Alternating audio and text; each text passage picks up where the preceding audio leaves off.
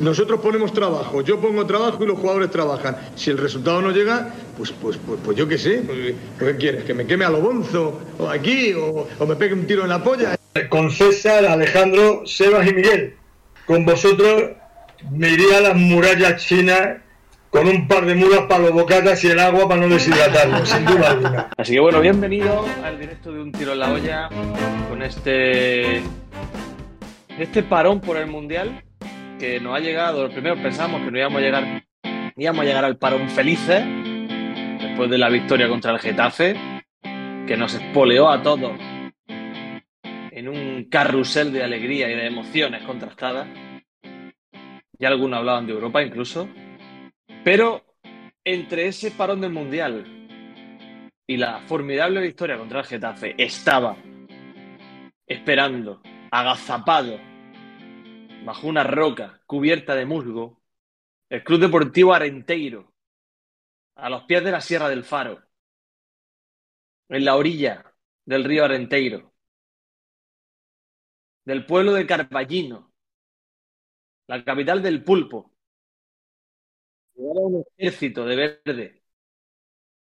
Y ese ejército de verde, capitana, capitaneados por Justo, con Pibe en el extremo derecho, segunda federación, ha eliminado a la Almería de la Copa. Lo ha eliminado. Y algunos lo están comparando ese desastre con, con el desastre del Tamaraceite. Pero yo no sé si está al nivel. O quizá incluso es un desastre mayor. Y como César parece que no está todavía. Sí, ya estoy, ya sí se me oye. ¿Sí? Ya ¿Se sí le oye a César? Sí, sí. Bueno, pues ya está. Pues entonces, si a César se le oye, a... Mm. adelante, todo tuyo. Pues nada, eh, perdona porque no he estado escuchándote. estaba aquí. Estaba aquí mm, trasteando con el micro, que ya, ya he encontrado lo que pasaba. Y bueno, más o menos sí sé que has nombrado a Pibe, que creo que ya todos lo conocemos eh, más de lo que nos gustaría, porque nos volvió locos la semana pasada. Tiró un tiro al palo, eh, tu- estuvo a punto de marcar dos o tres veces, muy hábil, muy móvil. Nos pintó la cara como todo el, el Arenteiro y eso ha hecho que se haya acabado la Copa del Rey para la Unión Deportiva Almería, ese 2-0. Eh, vamos a hablar de todo esto, pero bueno, eh, antes vamos a ser canónicos y aunque llevas tres horas hablando, Asensio, me gusta siempre presentarte. ¿Qué tal? ¿Cómo estás? Eh, y disculpa porque te he tirado a los leones. No pasa nada, si yo me, me tiro a los leones diariamente. Jesús García, que está por ahí por el chat, lo sabe. Él también se lanza.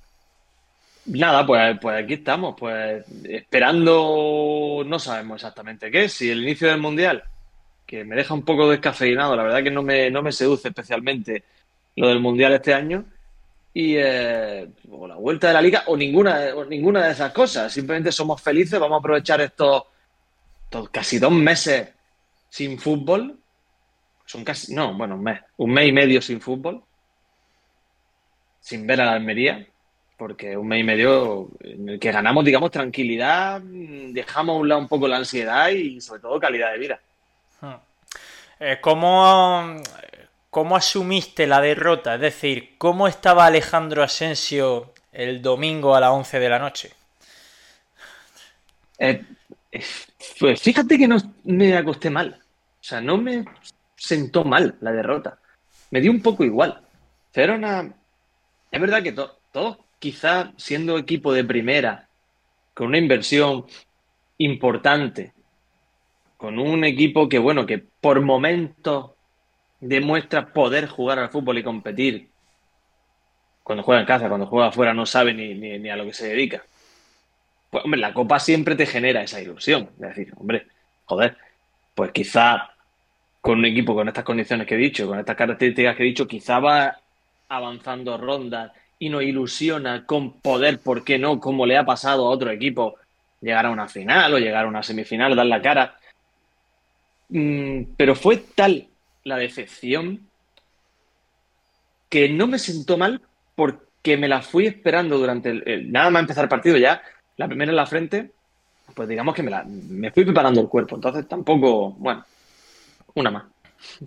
Yo estaba, estuve, estuve desde el minuto 2 cabreadísimo. Bueno, el gol fue en el 4, ¿no? Eh, estuve a partir de ahí, yo estaba ido. Hacía tiempo que, que no estaba tan desquiciado viendo un, un, evento deportivo, ni siquiera de la Almería, ¿eh? Que fíjate que la Almería nos desquicia, nos, nos saca de nuestras casillas. El hecho de estar viendo un equipo de cuarta categoría comiéndonos en intensidad, comiéndonos en fútbol. Luego la Almería nos daba dos pases seguidos, fallaba controles, el césped se iba, eh, iba empeorando, que era igual para los dos equipos, pero contribuía a que el espectáculo futbolístico fuera dantesco. Eh, el tiempo pasaba y no, no, no reaccionaba la Almería. Mira, no sabes cuántas veces pensé en apagar la tele y subirme a, a mi cuarto a encerrarme a escuchar música, tío. A escuchar música, ¿qué música? ¿Qué te hubiese puesto? ¿Chiquetete? Me hubiese puesto algo, algo triste, algo melancólico. Quizá Aleubago. Aleubago. Aleubago era claramente Aleubago porque ese hombre, pobre hombre. Pobre hombre. Qué mal lo ha pasado en la vida. Y ese hombre seguramente no, él no lo sepa, pero es aficionado de la Almería. Sí, efectivamente. Efectivamente. Ese podría ser el titular, ¿eh? Si, si, si siguiéramos siendo constantes en subir nuestros episodios, sería el titular sin duda. Ale Ubago es seguidor ¿Hemos, de la Almería. Hemos regresado ah, a, sí. a, subir episodios. Ah, pues pido sí, disculpas. Eh, hemos regresado, así que hoy el titular va a ser eso. Va a ser ese. Que digo que antes de meterme en faena a analizar el partido, ¿te parece que lea mi, mi texto? Sí, claro, claro. Haber escrito, gente.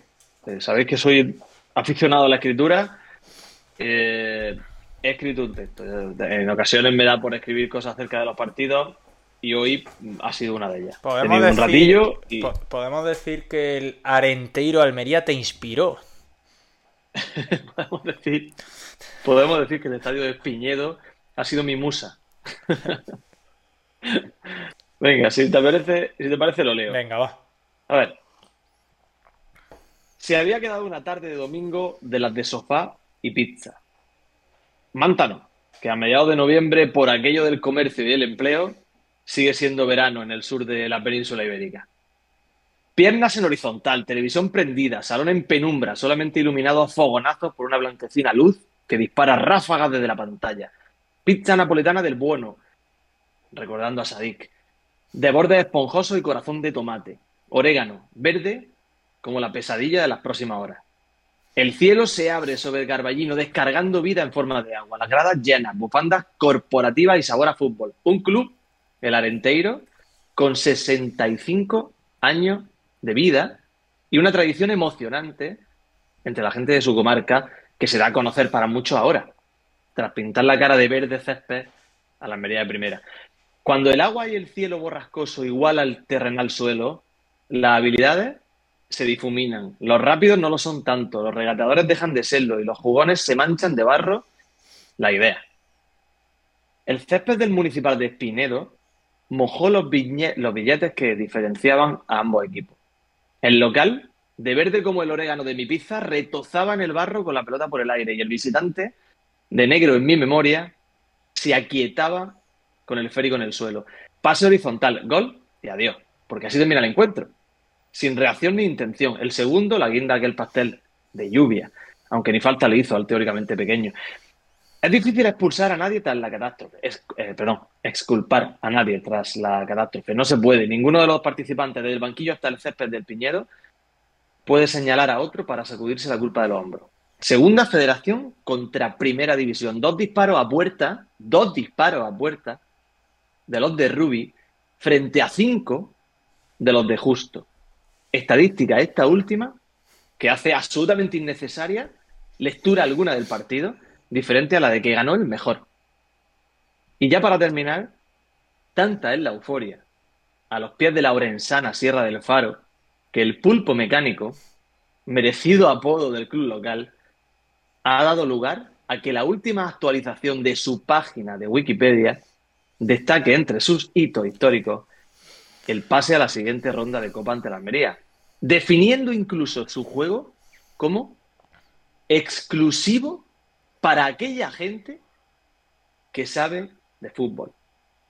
Y es que saber, no sé si saben más de fútbol que, que los demás, pero sin duda de clima y de la rodadura de un objeto sobre un suelo de hierba encharcado están a otro nivel. Maravilloso. Esto es un ejemplo de lo que podéis leer en 30 historias de la Almería, la maravillosa pluma de Alejandro Asensio.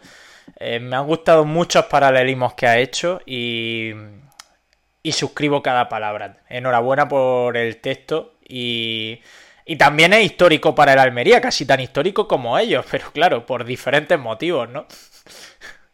Sin duda, no, histórico es. Histórico es, se suma, se suma a las catástrofes roja y blanca, eh, se suma a ridículos espantosos y, y estrepitosos, como por ejemplo el que hemos mencionado con anterioridad, como el del tamar aceite y, y muchos otros que si nos ponemos a tirar del hilo seguro que vamos sacando. Mm, yo ayer fui a la tertulia de Onda Cero y mm, bueno, hice Udabaza que Dani, que lo has cabreado aún más. Perdón, perdón, perdón. Ayer Pero no fui, era mi intención. fui a Onda Cero y, y compartí tertulia, aparte de con Manzano, con Javi Gómez Granados, mítico ya de, de las ondas almerienses, y con Sandra Galvez.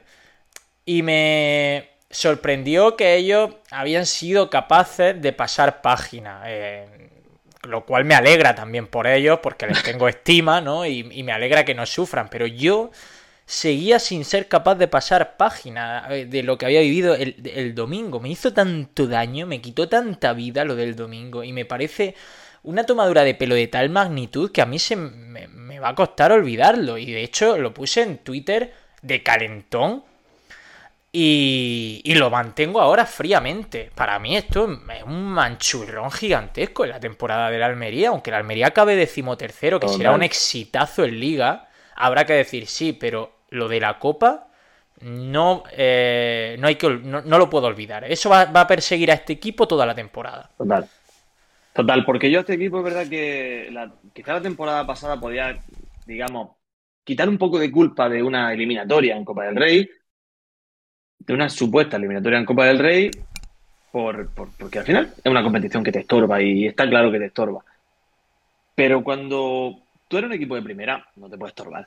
No te estorba y se te exige pasar de ronda, y se te exige que llegues al campo de un rival como el Arenteiro, que tiene todos mis respetos, todos mis respetos, y esa afición me encanta. Me encantaba ver a esa gente con su bufanda, personas mayores animando al equipo, me encantaba. Pero hombre, el Almería tiene internacionales. El Almería tiene jugadores que aspiran a pelear. Fíjate, a, si es que es ridículo. A pelear por el balón de oro. Tiene, tiene jugadores, había en el campo jugadores por los que se han pagado 8 y 3 millones de euros. Sí, y 5 cuando sale Guiguedes. Y 5 cuando sale Guiguedes. Y, y, es decir, bueno, y un equipo con un, con un mundialista en sus filas, que es Serdan Babic, no jugó, pero pero un, tiene un mundialista el Almería. Que Guiguedes, Guiguedes, solo Guiguedes, lo que se ha pagado por él, que tiene cuenta con cero minutos en primera división este año, vale más que todo el presupuesto del Arenteiro del Largo este año. Y estamos hablando de un jugador que ha jugado cero minutos en primera división. Por favor. Entonces, no, es, no, se puede, no se puede olvidar esto. Es un fracaso estrepitoso. Y hay que decirlo así. Sí, es la sí. realidad, no es pasar página. Aquí siempre hemos, yo soy el primero que defiende que hay derrota y derrota. Eh, ya hemos discutido claro. muchas veces por eso, ¿no? Eh, el Cádiz le pasa lo mismo que al Almería, se, se elimina. La, la, diferencia entre ambos, ambos son un fracaso estrepitoso, porque te eliminas contra un equipo de inferior categoría, el Cádiz contra el Real Unión de Irún, el Almería contra el Arenteiro. Pero en el caso del Cádiz, entre comillas, te puede tranquilizar, primero, que pierdes 3-2, marcas dos goles, y segundo, que el 3-2 del Real Unión de Irún viene de un tiro de 40 metros en el minuto 93 que te clava por la escuadra. Una genialidad absoluta de un jugador que no te espera. Insisto, mm. es un fracaso también, ¿vale? No esculpamos al Cádiz porque tropezar con un equipo de tres categorías inferiores es un fracaso. Pero es que lo de la Almería, lo has dicho tú en el texto, dos tiros a puerta en todo el partido. Dos míseros tiros a puerta contra un mm. equipo de segunda red que no aspira mínimamente a tener como presupuesto el salario de un solo jugador de la Almería. Es que es demencial. Eh, dice, dice Amir Sabrimo que, que, sí, que el campo fue una encerrona, evidentemente, Pero es que el campo era una encerrona para los dos equipos. Vale que se igualan las fuerzas. Vale que cuando el césped está tan irregular eh, y llueve tanto y las dimensiones son tan chicas, eso contribuye a la igualdad. Pero no me parece Mm. excusa para tirar dos veces a puerta en 90 minutos, sinceramente. Es que eh, me he estado buscando el partido del Cádiz. El Cádiz tiene 19 intentos a portería. 7 a puerta, pero 19 intentos. El Almería tiene 7 intentos. Por 9 del Arenteiro. Intentos, supongo Es que te que- refieres a aproximaciones al, al área, ¿no? Será. Tiro a puerta. Ah, tiro a puerta. lanzamiento. Aunque, no vaya, aunque no intervenga el portero, lanzamiento. 19. 7 interviene el portero. Es que el Real, el Real Unión hace 13. 7 interviene el portero. Es decir, el Cádiz ha sido, ha sido, entre comillas, superior. Es que el Almería no, es que no hay por dónde cogerlo. Es que no es un equipo que te ha superado por fuerza, por energía, porque ha tenido la fortuna de su cara. No, no. Es un, es un equipo que ha sido mejor que tú los 90 minutos. Sí. Es que no hay, es que no hay por dónde cogerlo. Y, y además luego hay que hablar de, del tema actitud. Eh, yo, mira, diferencio entre pasotismo y falta de concentración. Para mí lo de Kaiki en el minuto 4 es falta de concentración absoluta. Pero es que luego había jugadores que directamente yo observaba pasotismo en ellos. A mí que a Vinicius Lázaro en la primera parte le den tres balones seguidos y los tres le pillen en fuera de juego, me parece una tomadura de pelo. Un jugador que ha costado 7 millones de euros y está jugando contra gente de cuatro categorías inferiores. Mm, Que, mm, Mm. y luego había otros aspectos del juego alarmantes, como que Diego Sousa se veía superado por los centrales del Arenteiro. De verdad, no quiero que parezca que menosprecio continuamente al Arenteiro. Estoy, a- al contrario, creo que estoy ya sobreestimando a la Almería, porque yo lo que espero es de un delantero que ha sido internacional con Portugal y que no tiene 45 años, que tiene 34 o 35 años, que no es. No, tiene menos, ¿no? o, o 33 Sousa años. tendrá. Mm, que no Sousa es que, tendrá esté, 30, no es que esté acabadísimo y que no sea capaz de ganarle ni un balón por alto ni por bajo a los centrales del Arenteiro, a mí me preocupa mucho. Yo vi síntomas entre los suplentes de la Almería que me preocuparon mucho, síntomas actitudinales y a nivel físico que me preocuparon muchísimo. Y creo que el Vilal, César de la Hoz, en Barba o el Rodrigo Eli pueden dormir en este parón eh, invernal a piernas sueltas, con toda la tranquilidad del mundo, porque saben que en su puesto no peligra en absoluto. Tú imagínate, Asensio, que Ramasani hubiera... 33 años. Que, ¿Cuánto, perdona? 33, es que estaba 33 mirando, años. sí, 33. 33 Dime, dime. años. Tú imagínate que a Vinicius Lázaro le da por hacer un doblete. O a Ramasani le da por hacer un doblete. Joder, diría, oye, Bastistao, no te duermas porque fíjate estos dos, ¿eh? Pero no, si es que se pueden dormir, los titulares se pueden dormir, pues si los su- suplentes salen y no aportan nada. No, nada, nada, nada. Y, y, bueno, lo único quizá, aquella jugada aislada de Ramazani que, que Sí, quizá es la, la- más clara. He de decir Los que Ramazani de- yo es uno de los pocos que esculpo, porque al menos lo vi querer intentarlo. Los minutos de, de Portillo, que son los que la Almería quizá demuestra un poco más en el terreno del juego que es un equipo de superior categoría, quizás son los únicos minutos en los que se aprecia un equipo de superior categoría, a pesar de que nos marcan un gol con Portillo en el campo. Pero ahí sí se vio algo de fútbol y cierto de criterio. Cierto criterio en relación a lo que se podía jugar, porque es que en ningún momento la Almería pare- pareció darse cuenta de dónde estaba jugando, cómo estaba jugando, eh, qué caía del cielo y cómo estaba el césped. En ningún momento se dio cuenta de eso. Y todo eran balones al suelo, balones al pie a Vinicius Lázaro, que estaba siempre fuera de juego, que normalmente se le escurría. No se podía hacer ese fútbol. Y en ningún momento se entendió. Se entendió el partido y se supo actuar. Y luego ha sacado Amir Sabrimo un tema que yo iba a sacar, creo que ha sido Amir Sabrimo, si no ha sido él, que me disculpe quien lo haya dicho, y es Rubi. Eh, Rubi yo quiero comentar dos cosas sobre él, ¿vale? J. Uda. Ha sido J. J. Uda. Vale, pues perdona J. Uda. Y eh, dos cosas quiero comentar sobre Rubi. A mí me parece que el 11 que saca es suficientemente competitivo para eliminar a un segunda red. Yo no le puedo achacar a Rubi que haya tirado la copa. Porque, eh, o sea, se lo podría achacar si hubiera sacado la Almería B en, en Carballiño. Diría, joder, tío, haber sacado al que sea un equipo suplente de primera división. Es lo que hizo, un equipo suplente de primera división, además con jugadores que ya acumulan minutos en primera división.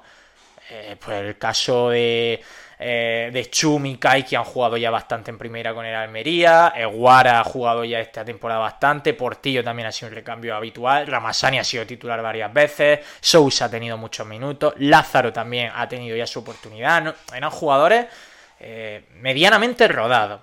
Rubia ahí, ni, ni media palabra más. Eso sí, yo no sé la falta de actitud de quién es culpa, si es culpa de Rubio de los jugadores, pero fue a, mí para mí fue una tomadura de pelo ver la falta de actitud de muchos futbolistas y luego ver el inmovilismo en cuanto a estilo de juego.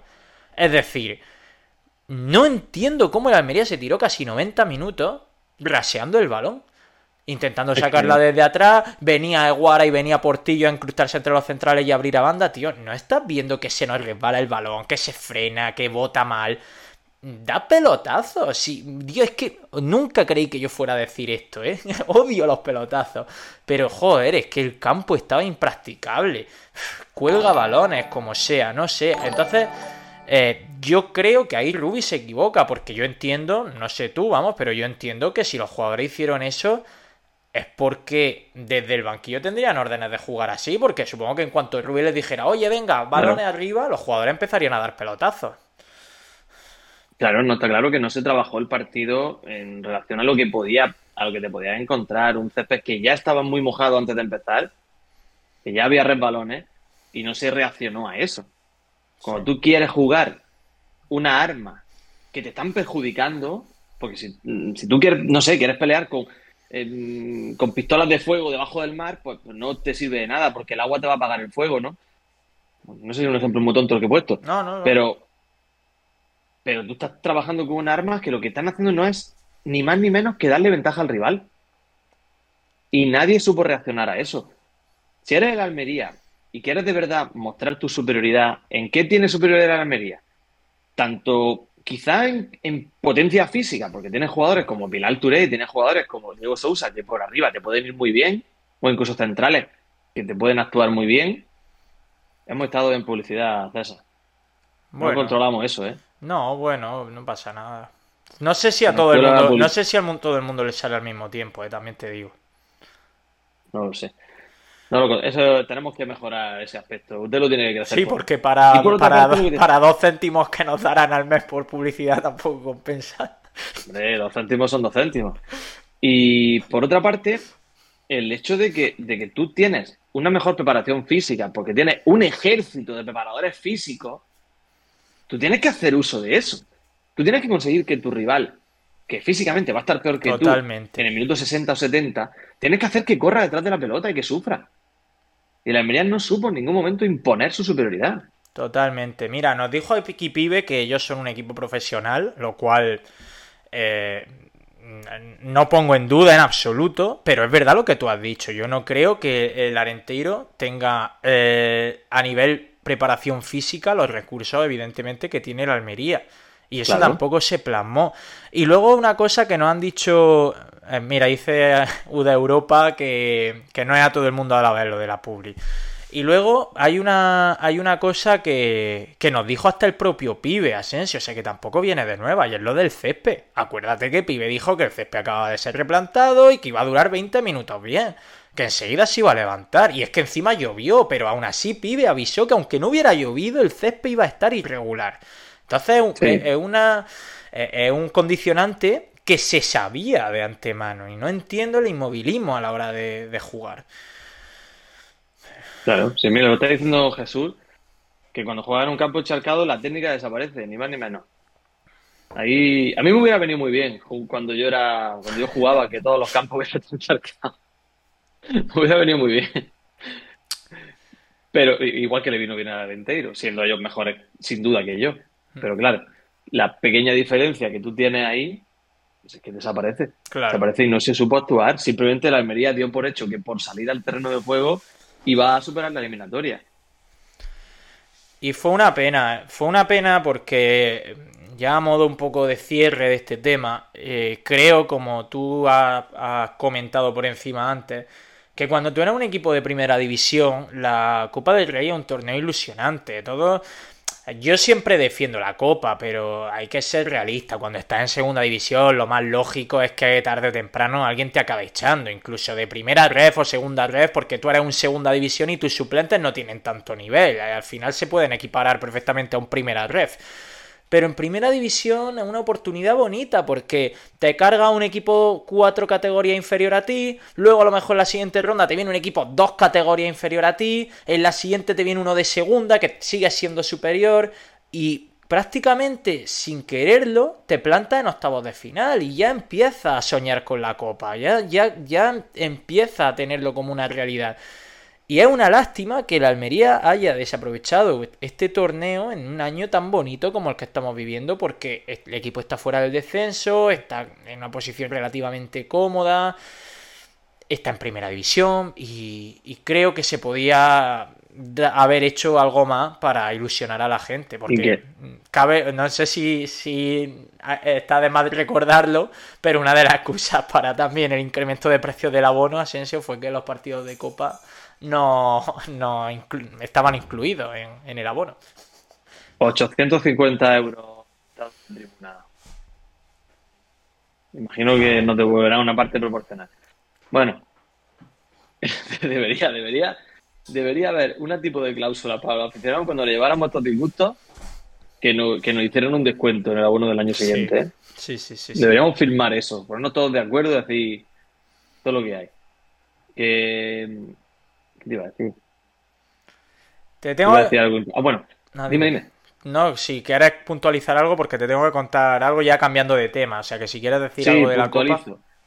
Este partido es, era, esta eliminatoria más importante de lo que parece. Por eso de irte anímicamente bien al parón. Porque has terminado en Liga ganando, has terminado bien, ilusionado, un partido muy bonito, un partido que se vivió bastante intensamente en el campo. Y ahora ese paso de gigante que habías dado, lo has dado hacia atrás. Lo has dado hacia atrás y la gente se va al parón desanimada, pensando que la Almería está mal, cuando realmente no está mal en liga. Realmente puede estar mejor, obviamente, pero no está mal. Y esto yo creo que le va a pasar factura a algunos jugadores. Porque ahora va a haber cambios, viene el mercado del Mundial, va, va, a cambiarlo todo, va a haber una liga después del Mundial claramente, va a haber jugadores que salgan y va a haber jugadores que entren. Y si alguno estaba ahí con el interrogante, creo que creo que esto puede haber sido el, sido el tiro de gracia. ¿eh? Es que sin ir más lejos, Rubí dijo en sala de prensa post partido que algunos jugadores le habían decepcionado. Bueno, eso a mí, me, a mí no me parece. Es verdad que algunos jugadores están decepcionados, pero también tienes que hacer autocrítica y creo que ahí no está bien que culpe directamente eh, a los futbolistas cuando yo creo que ha perdido todo el mundo, también a él, ¿no? Sí, sí, no. Totalmente. Si aquí de, hecho hemos hablado de Ruby, no lo esculpamos. Lo que sí te digo es que, como has comentado, lo de que va a haber jugadores que esto para ellos pueda ser un antes y un después. Por eso te digo que quizá con Ruby haya futbolistas que no vuelvan a gozar de confianza después de lo que hicieron en Copa el otro día. Ya veremos. Eh, hablando de Ruby, ayer fui a la gala de deportes de Onda Cero en el Teatro Cervantes.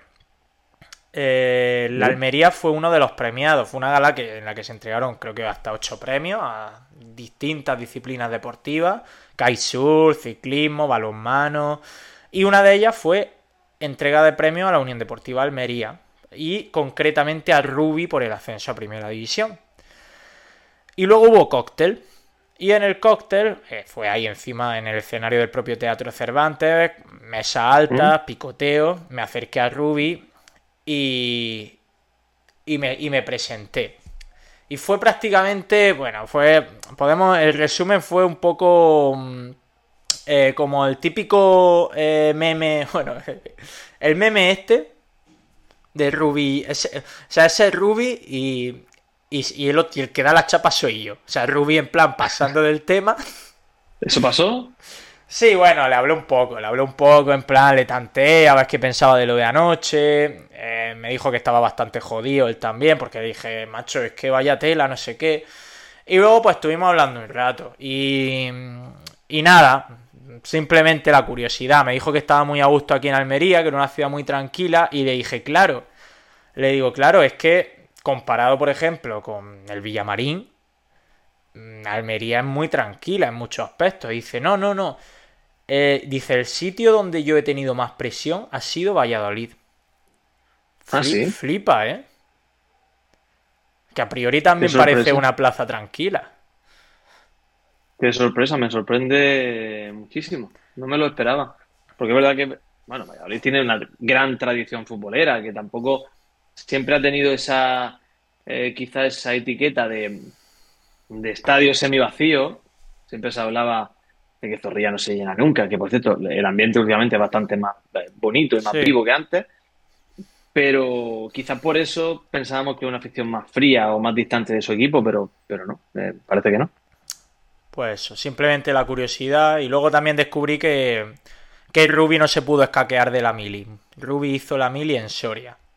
Que es un dato aleatorio, pero, imagínate por qué, qué derrotero llevaría la conversación para que yo acabara hablando con Ruby de la mili.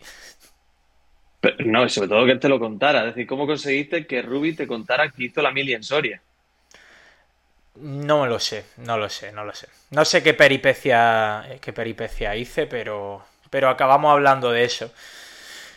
Y, y bueno, y ya, el otro tema que hay que, comentar, lo digo porque hemos vendido, lo hemos vendido en el directo. No sé si has visto ya la polémica que hay en torno a la portería de la Almería o está un poco ajeno a todo, pero yo ya estoy enfangadísimo en Twitter. No, estoy no es que esté ajeno, es que me da igual. Sí, ¿no? Sí, me da lo mismo. me da exactamente igual. Que Pacheco se quiera ir, lo entiendo, que se vaya. Si es que no hay más. Es que es una pena que traiga un portero mmm, para ser titular, uno de los mejores porteros de la liga, en mi opinión, como es Pacheco, y que no juegue, sí, pero hay una decisión ahí que quizá a día de hoy todos los aficionados compartimos, que es el hecho de que Fernando sea titular, porque yo creo que no hay nadie o muy poquita gente, o muy poquitos aficionados. Hay, más de los que parece. ¿eh? Hay más de los que parece. Claro que lo hay. Claro que lo hay, pero no por motivos deportivos. Ya. Es decir, nadie le va a achacar a Rubi ahora mismo que Fernando no sea titular. Nadie. Entonces, no sé qué pasará. que esto es un arma de doble filo, porque si Pacheco sale, el Almería no trae a nadie, se queda con Foli, eh, y Fernando tiene alguna mala actuación que puede pasar, pues se le va a echar la gente encima. Era una patata caliente la de Pacheco cuando llegó. Era una patata caliente. Y no eso, si, Pacheco ahora se va al español, que la portería es dramática ahora mismo, la portería del español, y empieza a salvar puntos para el español, también va a ser una tesitura complicada para el Almería. Pero claro, es que es difícil, porque Pacheco ha firmado cuatro años, ¿eh? Es que en lo de, lo de Pacheco, yo estoy seguro que Pacheco, de alguna forma, tenía esperanza de ponerle las cosas difíciles a Luis Enrique. Eh, para llevarlo en la lista del Mundial. Yo creo que él tendría esa esperanza, porque llega un equipo como la Almería, entiendes que va a ser titularísimo, entiendes que la Almería es un equipo que va hacia arriba, que tiene esa ilusión de crecer, y él pensaría, digo, puede ser un buen escaparate para ponerle las cosas difíciles a Luis Enrique.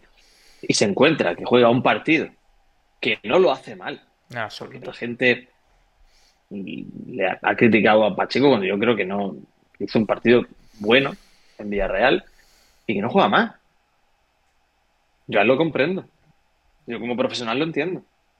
Claro, aquí está el problema de que Pacheco llegó tarde, se incorporó tarde a la disciplina. Yo creo que todos estamos de acuerdo en que si Pacheco llega a la Almería el 15 de julio, que es cuando se inicia la pretemporada, Pacheco el día del, de recibir al Real Madrid en el debut liguero es titular. Creo que todos estamos de acuerdo mm. en eso. ¿Qué pasa? Que cuando se recibe al Real Madrid es eh, eh, es una época en la que ni siquiera está Pacheco aquí. Fernando es el único portero de la primera plantilla, el otro es Fuoli. Fernando juega contra el Madrid, es el mejor de la Almería. Vamos a Elche, se empata. No, recuerdo qué actuación cumplió Fernando allí, pero luego viene el Sevilla y Fernando es el mejor de la Almería prácticamente, junto con claro. y, y Ramassani. Perdón, y Fernando empieza a enganchar actuaciones brillantes hasta el punto de que le dan el premio de mejor jugador del mes de septiembre en la liga. Que es un premio que este mes lo ha ganado Lewandowski.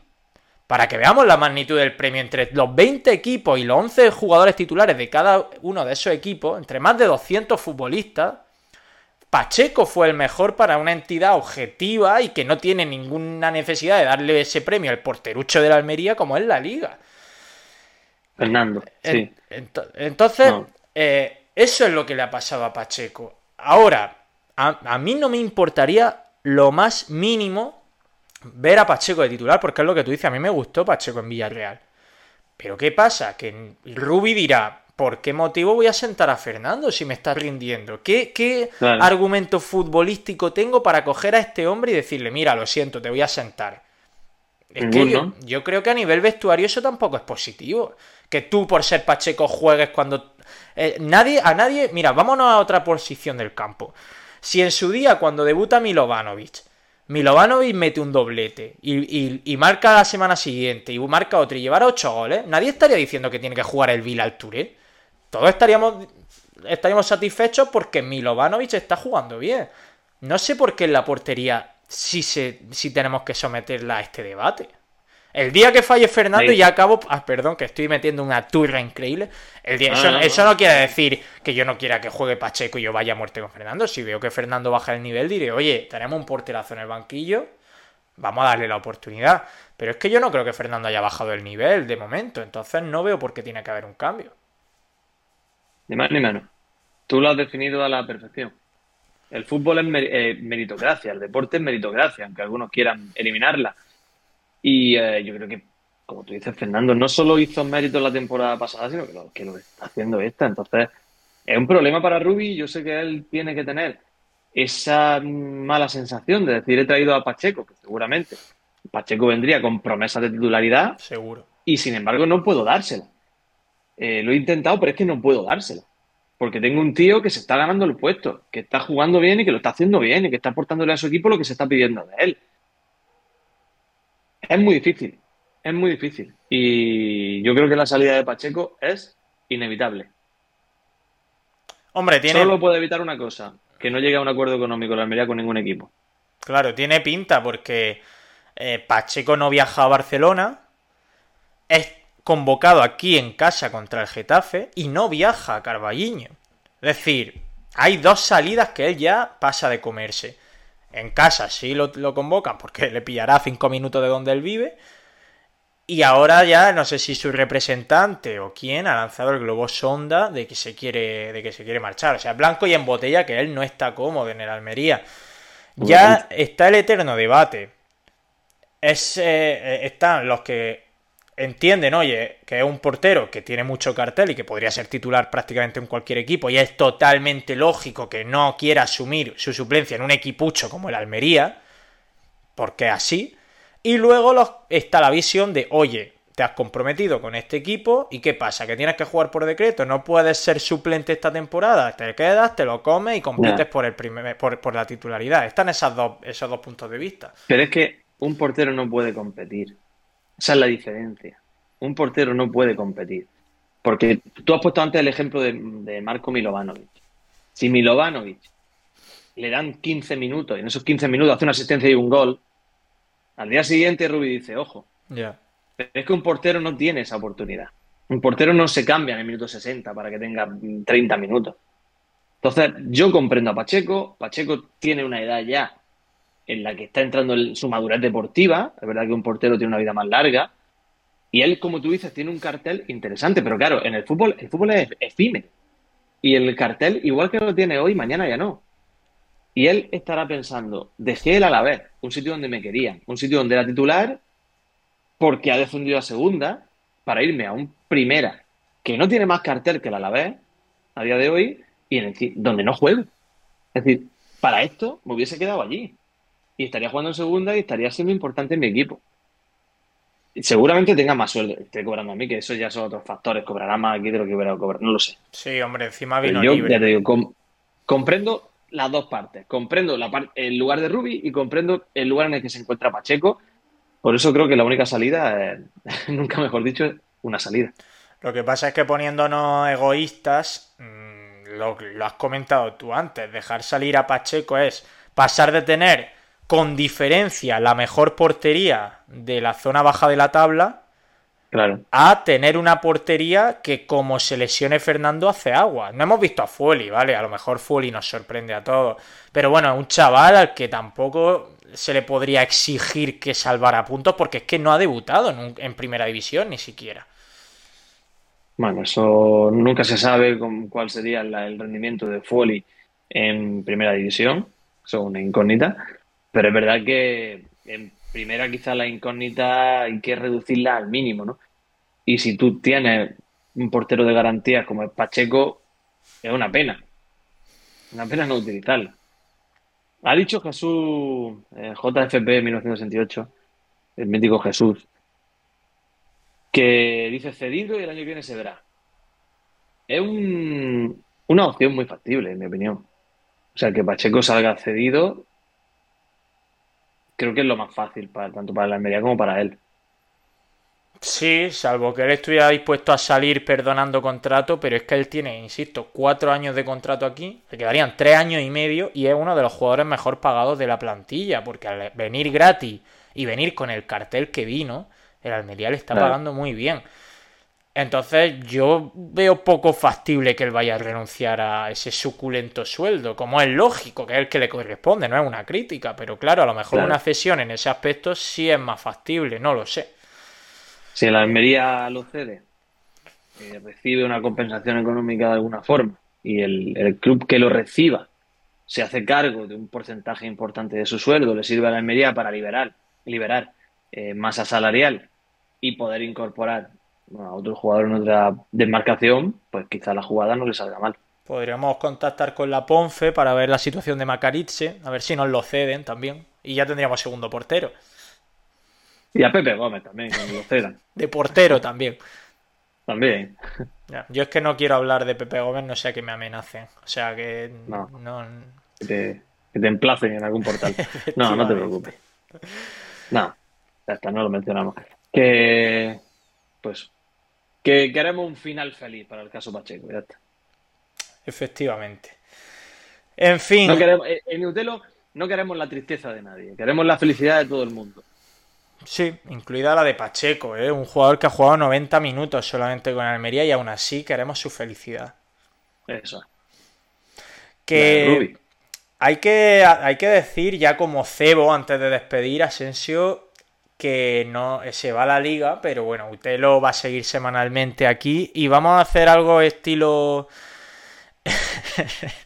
Me ha hecho mucha gracia Dani Bazauda. Que mm, vamos a hacer algo estilo, o queremos hacer algo, aspiramos a hacer algo estilo confinamiento. Es decir, charlitas con jugadores o con gente relacionada con el mundo de la Almería Estad atentos porque yo creo que entre mañana y pasado podemos confirmar ya la primera entrevista del martes que viene. Que yo creo que va a estar guay, ¿eh? Nos, estamos moviendo bien. Tenemos varios frentes abiertos, ¿eh? Sí, sí, sí, sí, sí. Hay un frente de alguien bastante conocido en el chat de un tiro en la olla. Que eso está prácticamente cerrado. Y muy ilusionante. Y luego tenemos. No sé si se puede decir algo más. No sé, porque no está cerrado todavía al 100%, está al 90%. Faltan los últimos flecos. esto sí se puede decir. Estamos trabajando con un ex jugador de la Almería. O con dos incluso. Con dos.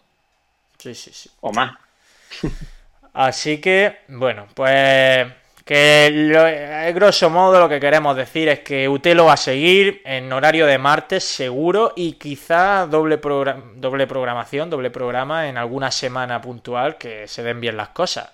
Así que no creáis que nos vaya a perder la pista en ese mundial de. durante ese mundial de Qatar, del que no hablaremos, por otra parte. ha dicho eh, antes. No, bueno, sí. O sí. O sí. ¿Por qué no? A lo mejor podríamos dar un, los partidos de Ecuador. Sí, de Pervi Estupiñán. Sí, en directo. Sí, sí, sí.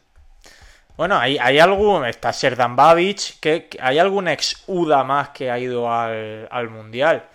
Pero ahora no me acuerdo, tío. Pero sí, hay algún ex UDA que ha ido al mundial. Pues hay que investigar. Yo me centraría en eso, en, en Ecuador, en los partidos de Ecuador exclusivamente. Van a ser tres, o sea que.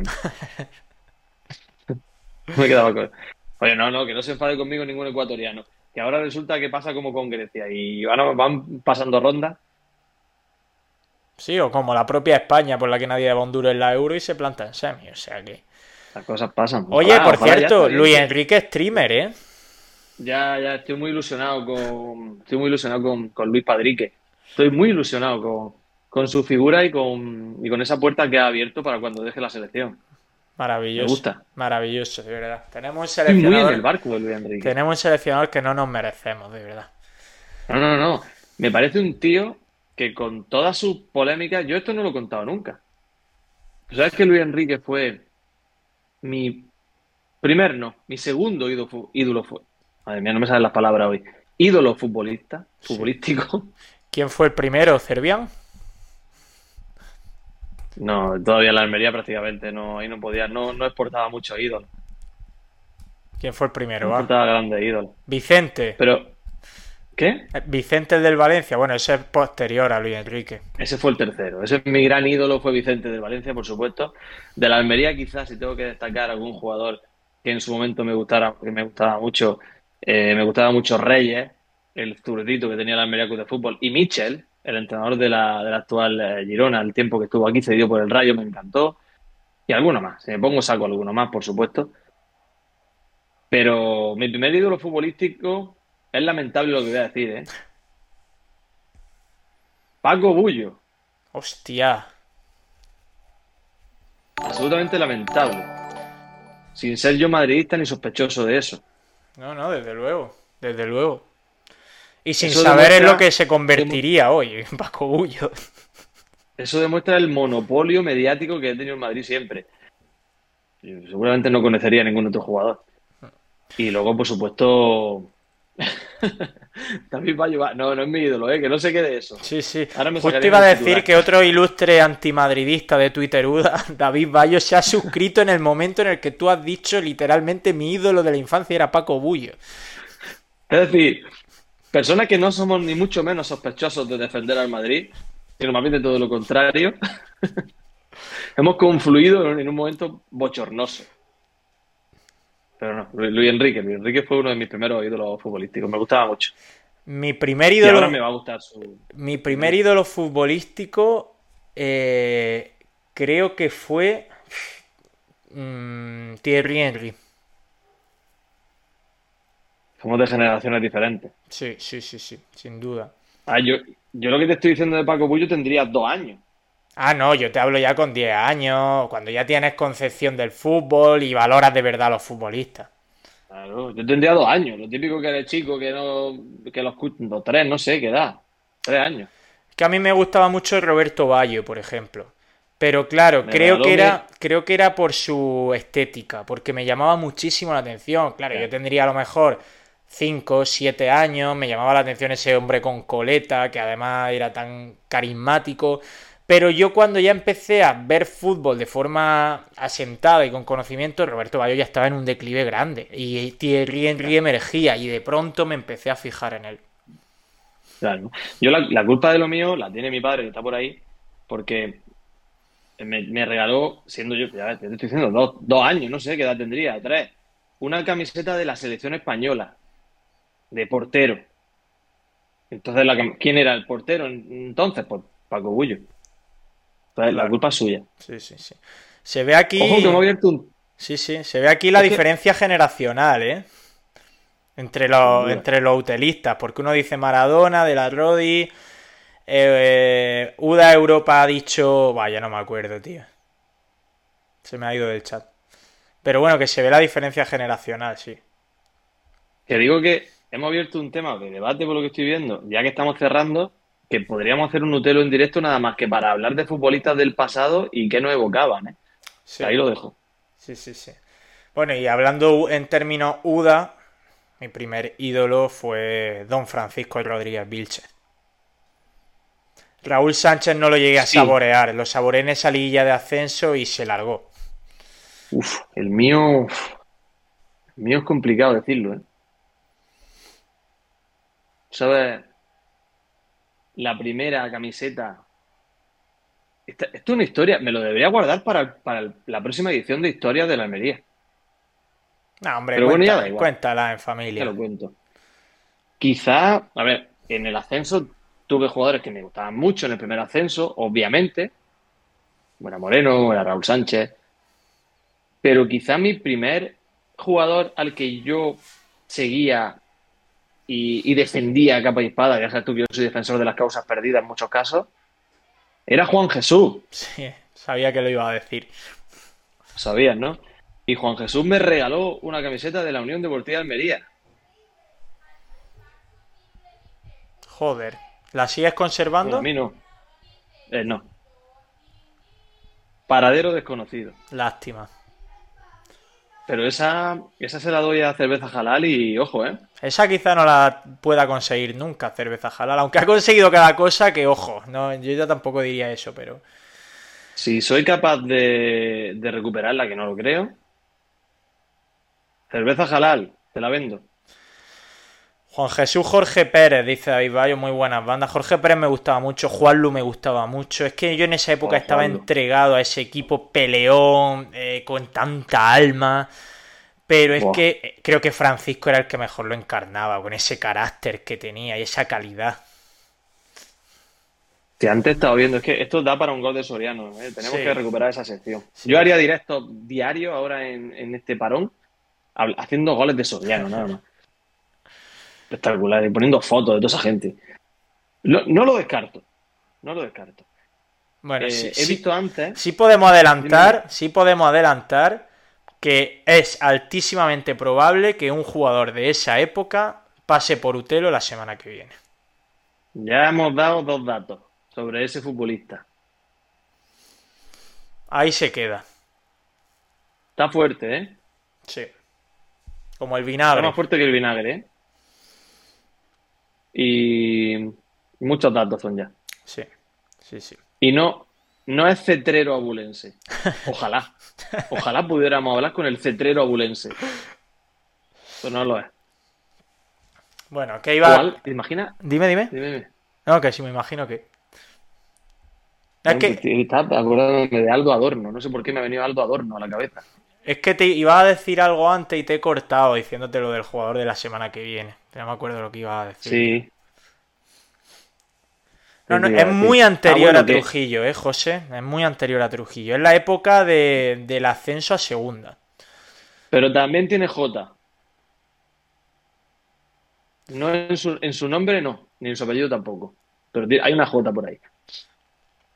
Que ya, muchos datos son ya. A ver. El año de la permanencia con Francisco en primera, ¿Sí? esto es un dato aterrador. ¿Quién fue el Pichichi de la Unión Deportiva de Almería?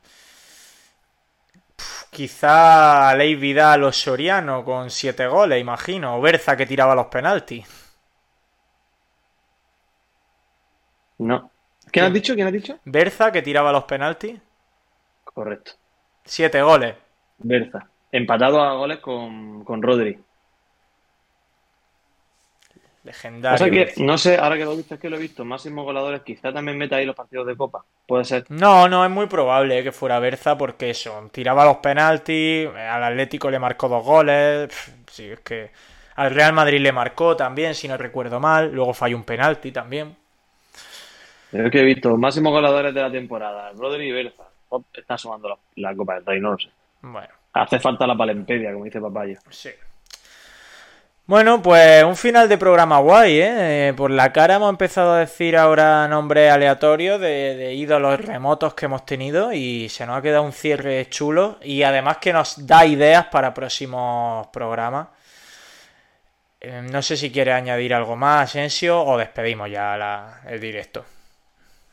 Larga vida a Utelo, como ha dicho Amir Sabri. Amir Sabrismo. Amir Sabri, no. Amir- no me he olvidado a Amir Sabri con lo ¿Qué? que generó en la afición. Ha dejado de tuitear, para- ¿no? Ahora que lo dices. No, yo le he seguido leyendo tweets, pero nos, nos quedó una entrevista ahí en el tintero con Amir Sabri. Podríamos intentarlo. Habríamos que, tendríamos que haberla subtitulado, pero sí. Bueno, un directillo difícil, hablando en inglés, pero bueno, lo podríamos intentar. Sí, la verdad es que sí. Bueno, A ahí- unas malas alegamos fallos técnicos y listo. Te corta ya que al final no le... sí. Bueno, Asensio, que vamos hablando. Un abrazo grande.